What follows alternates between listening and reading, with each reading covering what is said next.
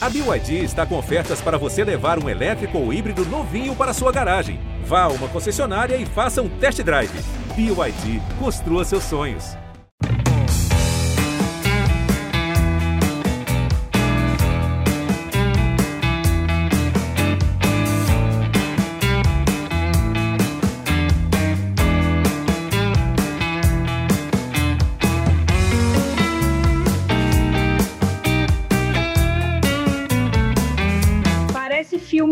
Repetido. Tudo que a gente viveu em 2020, é, a gente vive agora em 2021, inclusive a paralisação de alguns jogos aqui no estado do Ceará. E é sobre isso que o Ceará na Rede vai falar é, nesse episódio. Eu sou Thaís Jorge, estou com Beatriz Carvalho, do GE. Globo, Tom Alexandrino, que é da Verdinha e também comentarista da TV Verdes Mares, e Juscelino Filho, que é do Bom Dia Ceará e também do Globo Esporte. Vamos falar muito sobre essa questão de futebol e Covid, mais uma vez, claro, também falando de Ceará e Fortaleza, os dois que continuam na Copa do Nordeste, na Copa do Brasil, e é sobre isso que o nosso CE na Rede vai tratar. Queria dar logo as boas-vindas para vocês. Tudo bom, Bia, Ju, Tom. Tudo bom, Thaís? Bom dia, boa tarde, boa noite para quem está ouvindo a gente, né? Para os meninos também. Dessa vez estamos cada um no seu quadrado, voltamos para o home office, e aí é bem isso que você falou.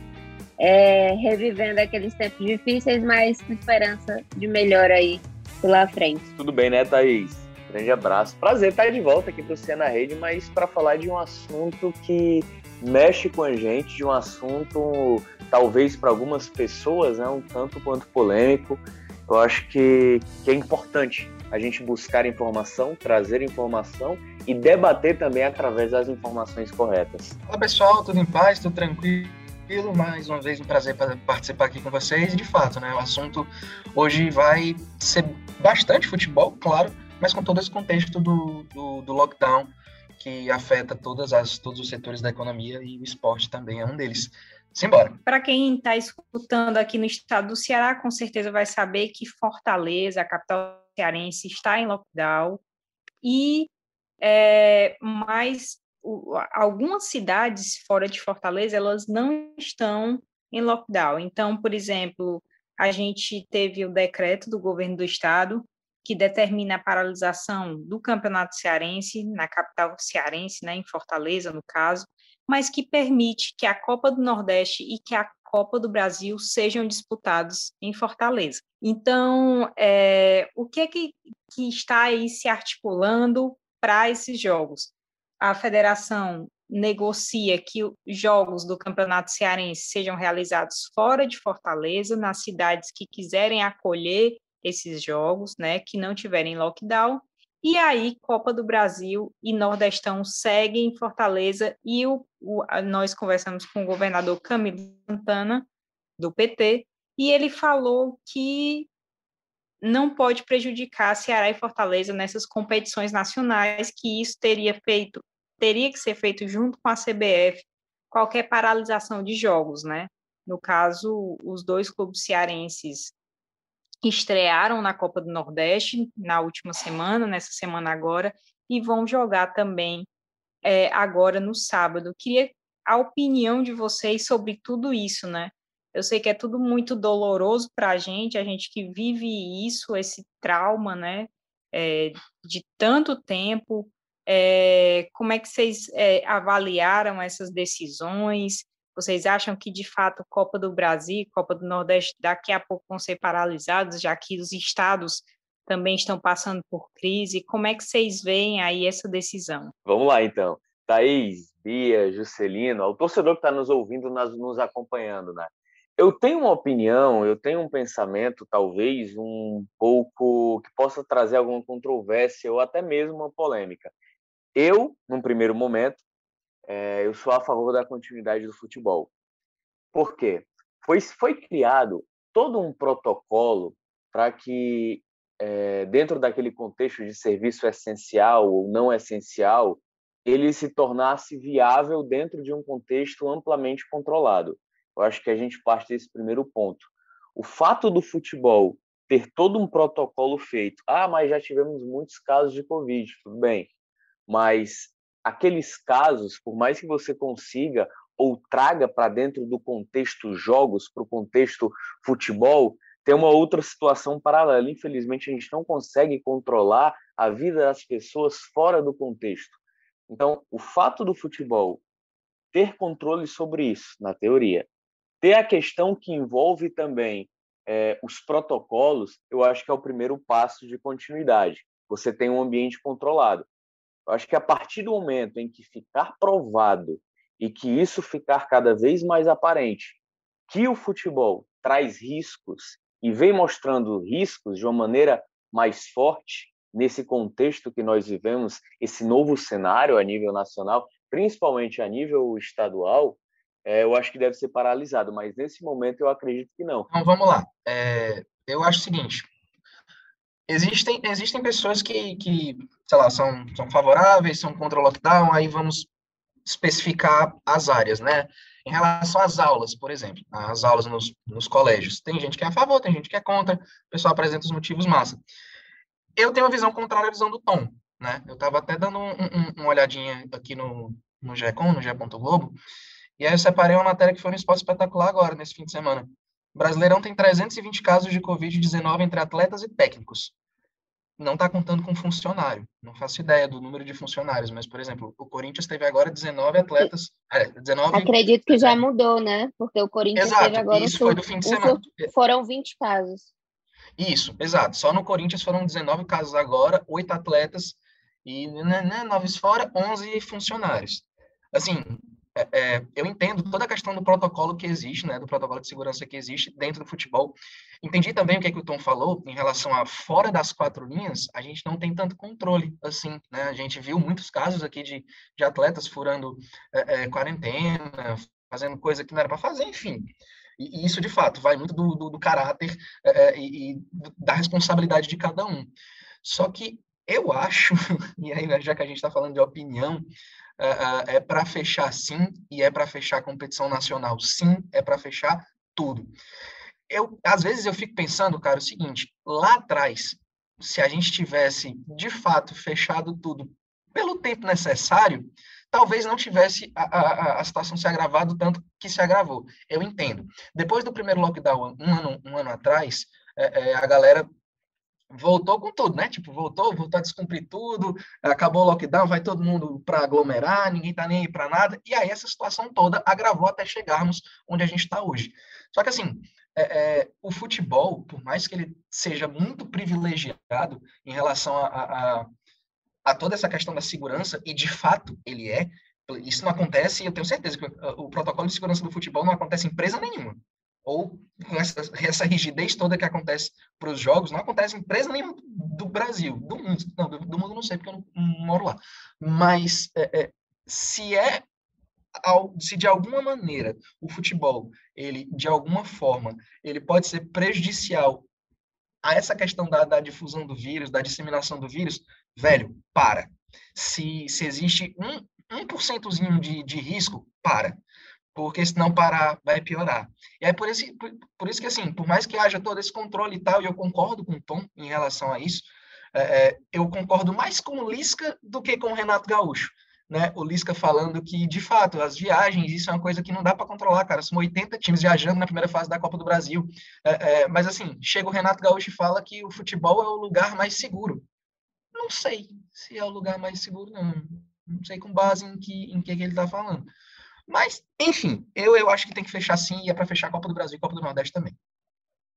Eu concordo com o Juscelino. Que lugar seguro é esse, né? Que um clube tem 20, 20 pessoas com testando positivo para a Covid, né? Então não é tão seguro assim.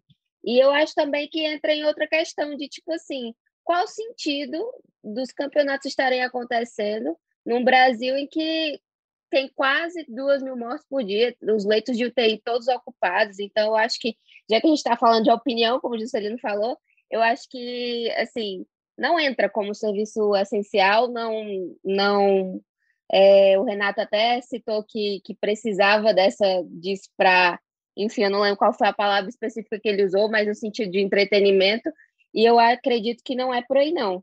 É, tanto que eu estava olhando aqui um, um dado que, que, enfim, a gente está falando de, de campeonato regional, campeonato nacional, mas no próprio Cearense Feminino, é, teve time que desistiu de, de participar do, do jogo, né? Perdeu para o WO também, por essa questão de que três atletas testaram positivo e o resto das atletas não puderam entrar em campo, né? Acabou que, que as famílias das atletas não permitiram, isso foi no Menino Olímpica.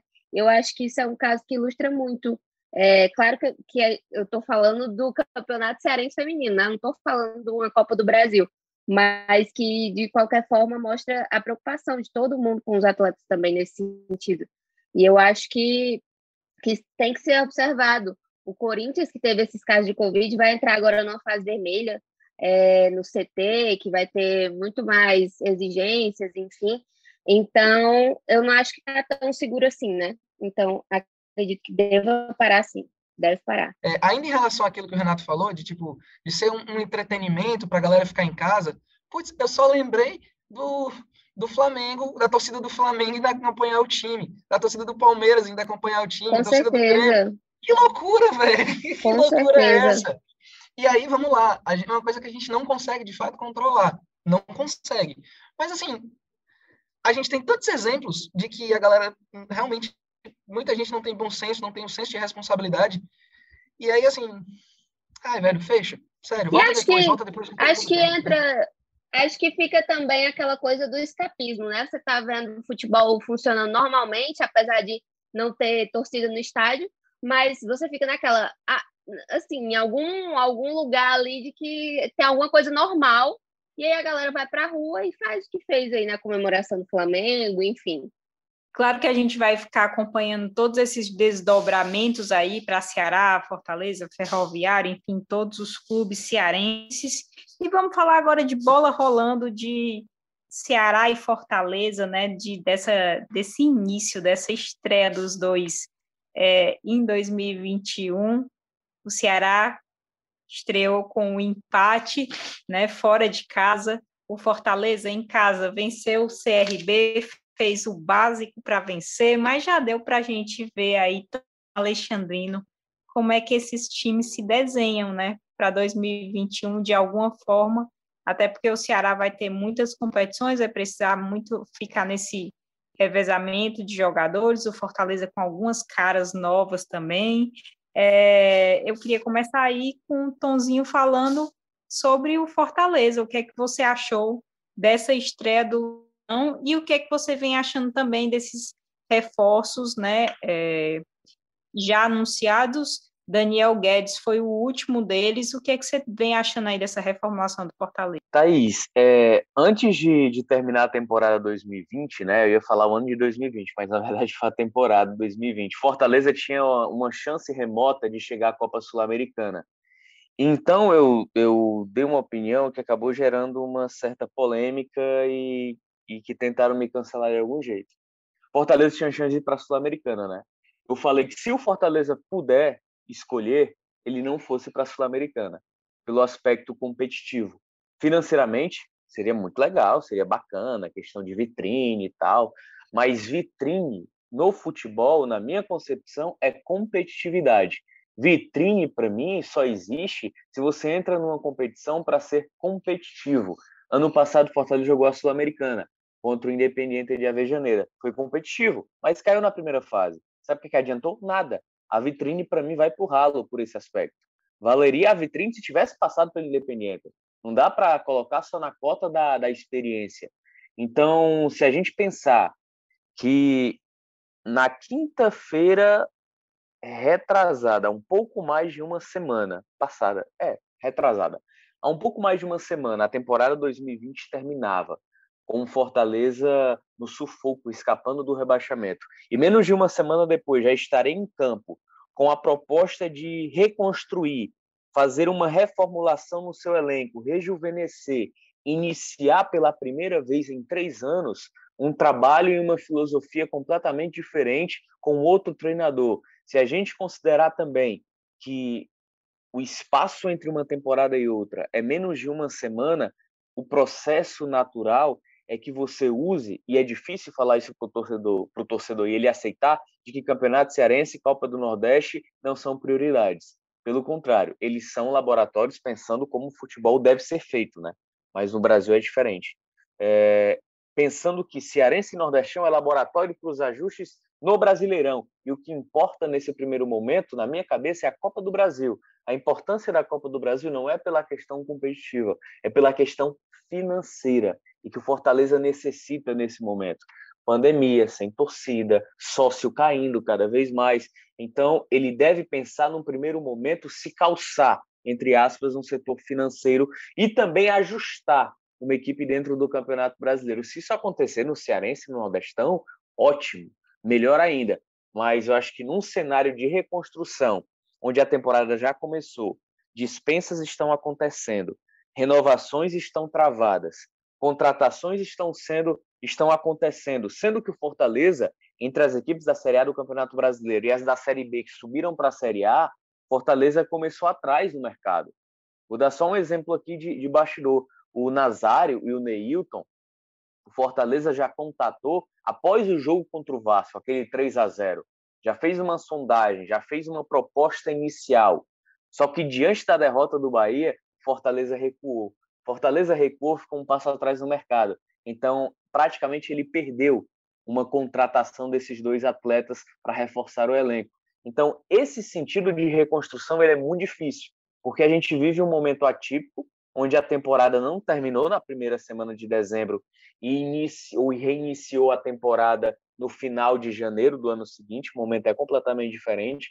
Então, o Fortaleza ele ainda traz resquícios daquele Fortaleza 2020, com algumas impressões que são naturais, que vão acontecer sobre alguns atletas que já entraram, Lucas Crispim, o próprio menino Pablo Gabriel, que você tem impressões, mas é muito difícil você fazer uma análise mais específica. Eu acho muito legal, é, é, porque o Tom ele consegue fazer uma visão é como se fosse assim, é, é, a gente tem a visão do torcedor, claro. Eu lembro que quando estava é, naquela do Ceará, de o Ceará podia classificar para a Sul-Americana ou então para Libertadores. Putz, torcedor, tenho certeza que falava assim: não, a gente quer Libertadores, quer Libertadores. Mas se você parar para ver por outro lado, talvez a Sul-Americana fosse mais, uh, uh, mais bacana para o Ceará em relação a, por exemplo, finanças. Talvez, né? Mais, era, e, e a, além da vitrine também, né? Dos mais jogos. São mais jogos, né? Exato, tinha toda essa questão e tal. E, e, e aí, quando o Tom faz essa análise, eu acho massa, porque ele separa o ponto de vista da torcida de um ponto de vista mais de gestão, acredito eu, de, de um analista. Parabéns, Tom, você é muito bom no que você faz, eu estou dizendo isso. Ora. Só que eu queria lhe elogiar. O Juscelino, o Juscelino está des, descancelando você, Tom. Eu estou descancelando você. Não sei Ora. nem quem cancelou, mas descancelo. Mas é, é, massa essa, essa análise que o Tom está fazendo. De fato, o Fortaleza, ele está... É, é, quando ele tenta contratar jogadores e tudo mais, e, e dá essa, esse break, dá essa pausa aí no, no, mercado, eles prejudicam um pouco. De fato, a gente não teve pré-temporada. Dá para dizer que a pré-temporada de 2021 foi a temporada passada inteira? Porque, assim, foi um fim de semana de, de diferença e começou a, a, jogar de novo. Isso é uma loucura. O time está cansado, o jogador está cansado, é normal. E, e assim, para analisar alguma coisa do Fortaleza a partir daquele primeiro jogo só, é muito complicado. É muito complicado. Mas deu para a gente ver que o Anderson vai ter trabalho com ataque, de fato. Não pôde contar, por exemplo, com o Robson ainda, né? Talvez jogue é, é, é, agora já, já na segunda rodada do Nordestão. Mas, assim, é, é, o Fortaleza apresentou os mesmos problemas ofensivos e, enfim, muito embora é, torcedor queira resultado logo sempre e tudo mais, mas não dá, não dá. Primeira rodada é muito complicado, a gente que tem que, de fato, acompanhar como é que vão ser as próximas, tem tem que ver toda a movimentação de mercado que o Fortaleza vai fazer, que está sendo ainda, por exemplo, comparado com, com o que o Ceará está fazendo, já que são os parâmetros que a gente tem, né? Ceará e Fortaleza. O Ceará está muito mais ativo no mercado, né? assim como foi ano passado. Posso falar no passado? Posso. Assim como foi ano passado, né? Mas é, é muito cedo, é muito cedo. Mas, assim, a, a análise do Tom, para mim, é perfeita. Pois é, eu acho que o Ceará está mais ativo também, porque em relação à Fortaleza, o Ceará teve a vida resolvida mais cedo, né? Fortaleza só, só houve a resolução final ali de permanência na Série A na última rodada. Então, acabou adiando um pouco esse planejamento para essa temporada. Inclusive, foi uma, uma, coisa que o Marcelo Paes falou, na entrevista para o GE, que por conta de que não, não sabia se ia permanecer, né? Qual era o perfil, como era que ele ia montar o time para qual competição. Então, acho que por isso também está indo um pouco mais devagar no mercado, mas também concordo com o Tom. Tom tático tem que ser o tom tático de avaliação, né? E, enfim, na, na busca dos reforços e nessa, nessa reformulação, o Paz também falou, é, que está tentando essa renovação do elenco, né? Trazer pessoas mais jovens, jogadores mais jovens. E muita gente acabou deixando o clube, então acho que a gente vai ver um Fortaleza bem diferente nessa temporada. E claro que precisa de tempo para se ajustar. Só um detalhe, eu acho que a Thaís ela tinha perguntado sobre os reforços, né? É, os reforços aí, a conta gotas que Fortaleza está buscando no mercado. São atletas que, num contexto geral, eles agregam valor sim. Lucas Crispim é um, é um, cara que nas duas últimas temporadas ele vem crescendo muito, né? Mantendo um alto nível muito forte, apesar de ter sido na Série B. Se destacou muito bem em 2018 no São Bento, aquele São Bento que foi rebaixado, aliás, 2019 no caso. Em 2020 ele foi muito bem no Guarani de Campinas, inclusive uma mostra que a gente pode ter é no Campeonato Paulista, onde ele acabou com o jogo contra Santos, Palmeiras, Corinthians, São Paulo. Então você tem uma referência de alto nível desse cara. O Lucas Crispim surgiu como uma grande promessa na base do Santos, viu, Bia? Ele, ele é um menino da Vila, foi formado, tava, tava, chegou no Santos aos 10 anos, foi formado e revelado pelos, pelo, pelo Santos. Ele é da geração do Neilton e do próprio Daniel Guedes, que chegou agora no Fortaleza. E os três jogaram com o Enderson Moreira no Santos. O Enderson ele ele utilizava os três como pilares do Santos naquela época que o Enderson passou por lá. Daniel Guedes era o titular, Lucas Crispim também, além do próprio Neilton que surgia até como referência ao Neymar. Então os três eles eram as grandes promessas do, do Santos na época, junto com o próprio Lucas Veríssimo, que agora está no Benfica, que inclusive os caras foram campeões da Copa do Brasil Sub-20 em 2013. Me surpreendeu a contratação do Ederson, porque eu não, não acreditei quando o Corinthians liberou o garoto de 21 anos, uma das poucas peças que, que se salvaram naquele fatídico Cruzeiro, que foi rebaixado para a Série B, foi muito bem no Campeonato Paulista, começou muito bem o Campeonato Brasileiro, teve uma queda de produção ali na reta final, metade para o final, mas me surpreendeu demais o Corinthians ter liberado o Ederson para o Fortaleza, além do Robson também é um jogador que agrega valor, é um atleta de velocidade, um atleta com capacidade de criação também. Já tinha ido muito bem no Curitiba no passado, aliás, em 2019, na Série B do Campeonato Brasileiro, foi muito bem na Série A. E quando você consegue pegar um destaque de uma equipe frágil dentro de campo, que oscilou de uma maneira negativa, e o Robson também surgiu muito bem naquele Paraná, do Lisca, que subiu para a primeira divisão há cerca de dois, três anos. Ô Tom, eu tenho, eu tenho Oi! uma pergunta. Uma pergunta. É, é, o Crispim ele já começou como titular, né, no, no, no jogo contra o, na estreia da Copa do Nordeste. É, tu acha que, que Robson e o menino Jussa, sem ser o Matheus Jussa? Ah, é, tem o Matheus também, tinha esquecido dele. Teve o Matheus também, isso, exato. Tu acha que, que eles têm potencial, assim, para de repente começar como titular? Pelo tanto que tu conhece deles, a última temporada e tudo mais. Do Jussa nem tanto, mas mais do Robson, né, que teve um destaque massa no coxa. É, Juscelino, falando assim mesmo, até para o torcedor que, que talvez acompanhe, ou até aquele que não acompanha, o Robson ele tem um potencial muito grande para ser titular nesse time do Fortaleza, né? E eu acredito que hoje, no momento, é, ele deve brigar com o Romarinho. O Marinho está muito abaixo tecnicamente. Na minha cabeça, né, nesse cenário, o David, para mim, ainda é titular absoluto, na minha cabeça. Titular absoluto no, na maneira com que o Fortaleza joga. É, então, é um jogador que tem que brigar por espaço. O Crispim, a luta por ele é, de titularidade ali no meio, mais centralizado, não aberto, ela tem uma vida menos complicada. Por mais que tenha o Matheus Vargas, tem a opção do próprio João Paulo, tem um garoto Luiz Henrique que se notabilizou na reta final. Então, são atletas que precisam brigar pelo seu espaço. Tem outra situação. O Anderson ele precisa definir qual modelo de jogo que ele vai usar. Qual é a maneira com que o Fortaleza vai jogar? E isso requer tempo. Ele vai fazer muita rodagem, ele vai dar rotatividade aos atletas. É um Fortaleza naqueles moldes de 2018, que todo mundo criticou no Campeonato Cearense, mas chegou pronto para o Campeonato Brasileiro. Por que, é que chegou pronto? Porque usou como teste laboratório estadual. Então, esse cenário ele é muito difícil. É difícil falar para o torcedor, paciência, porque nesse momento, cearense e nordestão, na minha cabeça, pensando futebol, né, por tudo que Fortaleza passou, eles não são prioridades, eles são laboratório. Fala bonito, né, rapaz? Que isso? A gente pode comentar aqui também, Beatriz, a gente assistiu ao jogo do Ceará, né, no início aí da semana, comentar um pouquinho também dessa atuação do Ceará, é, ainda recarregando as baterias, né, também muitas contratações, claro que todas as contratações estão lá no ge.globo barra Ceará, a gente tem uma matéria específica só para isso. É, como é que você avaliou também, você que fez a análise desse jogo, avaliou um pouco essa, essa estreia do Ceará e o que, que a gente pode esperar aí para as próximas rodadas? Pois é, eu acho que cai nessa também de, de tempo de adaptação, né? Porque o Ceará teve na temporada passada mais ou menos uns 70 jogos, acredito que foi esse o número, 70 jogos, e jogava com um time diferente, né? É claro que os jogadores estavam cansados, precisaram de dias de folga.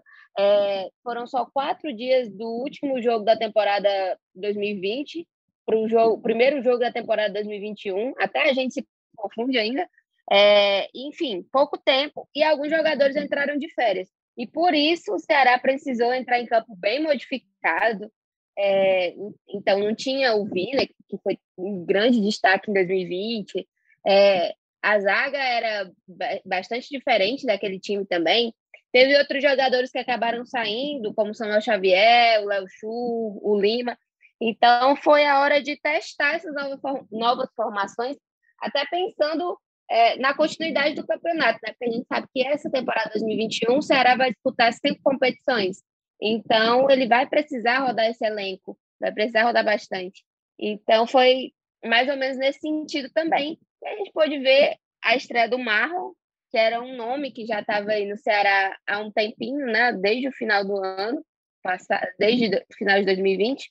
É, deixou o Fortaleza, foi para o Ceará, que estava treinando e que voltou a jogar e eu, eu avaliei que ele foi muito bem que ele foi um destaque positivo né, do Ceará nesse jogo, principalmente porque estava apoiando bastante ali o meio. Mas, no geral, é, acho que o Ceará meio sem ritmo, é, meio sem entrosamento, mas eu acho que é natural, até porque, como eu vim falando aqui, é, era um Ceará bastante diferente, não tinha jogado assim. Eu acho que o ponto que destoou bastante foi o Wesley, não estava bem, mas que eu acredito que assim, o Felipe Vizeu, o Saulo Mineiro foram pontos positivos. No geral, eu avaliei positivamente esse empate. Sei que torcida não gosta de empate, mas também tem que ser levado em consideração todas essas condições, né? Pouco tempo, é, vários jogadores titulares de folga, de férias, então muitas modificações e um primeiro teste com esse time desse jeito, né? Então, acho, acredito sim que possa haver uma evolução durante o campeonato, até porque é um teste, é a primeira rodada da Copa do Nordeste, ainda tem muita competição pela frente, então acho que. E ainda tem os reforços, né, que não foram utilizados, só o Marlon foi utilizado, ainda tem muita gente chegando. Então, acho que o torcedor vai ter que ter um pouco de paciência nessa temporada, porque ainda tem muita coisa para mudar esse time que começou, sem dúvidas, não vai ser o que, que vai se apresentar aí, talvez, na Série A. Vai ter muita mudança. E olha o lado positivo de ter dado férias para aquela galera com um maior tempo de antecedência, né? O pessoal está voltando já. Pois é. Se está voltando, já fica à disposição mais, mais cedo. É, eu achei, achei engraçado a Bia falando que o ponto negativos, né, e tal, não sei o que, falou do Wesley, que não foi tão bem, que destoou Gente, faz, faz quanto tempo que o Wesley não joga bem, assim? Desculpa, torcedor que, que gosta especificamente do Wesley, mas para aquele valor que foi, foi usado para comprar o Wesley, a Maria faz. Desde faz que ele um, foi comprado, um ele não jogou bem, assim. é, então, faz um fez uma, não, uma né? exibição. Né? Uau, né? Não, não teve nem uns lampejos assim como o Leandro Carvalho acabou tendo, que foi outro. Citei Leandro Carvalho, porque foi outro jogador que o Ceará pagou muito caro. Que teve eh, jogou um pouco teve uma atuação um pouco complicada mas que teve aqueles momentos de ah valeu. Mas o Wesley ainda não se pagou né digamos assim. Eu gostei do Al viu? Meu jeitinho de analisar. Agora, Bia, tu que estava falando especificamente do jogo, tu acha que vale o torcedor ficar, sei lá, esperançoso em relação ao Felipe Viseu? Tipo, acho que o, o Viseu ele claro. veio um nome muito muito grande, né? E com chegou, foi titular, fez gol, se machucou, aí depois foi titular de novo, foi gol de novo e tal. É, é eu Sim. acho que, que, vale vale ter essa esperança massa em relação ao Felipe Viseu. Acho que pelo menos pelo que é, o Viseu no, no primeiro jogo, né? É, sim. O Viseu é, é aquele que jogador que foi destaque lá na, na base do Flamengo, que acabou é, saindo, indo para o Grêmio, teve um pouco, foi um pouco apagado, mas ele já voltou para o Ceará com muito nome e também é, foi bem nas, nas primeiras partidas que participou antes da lesão, né?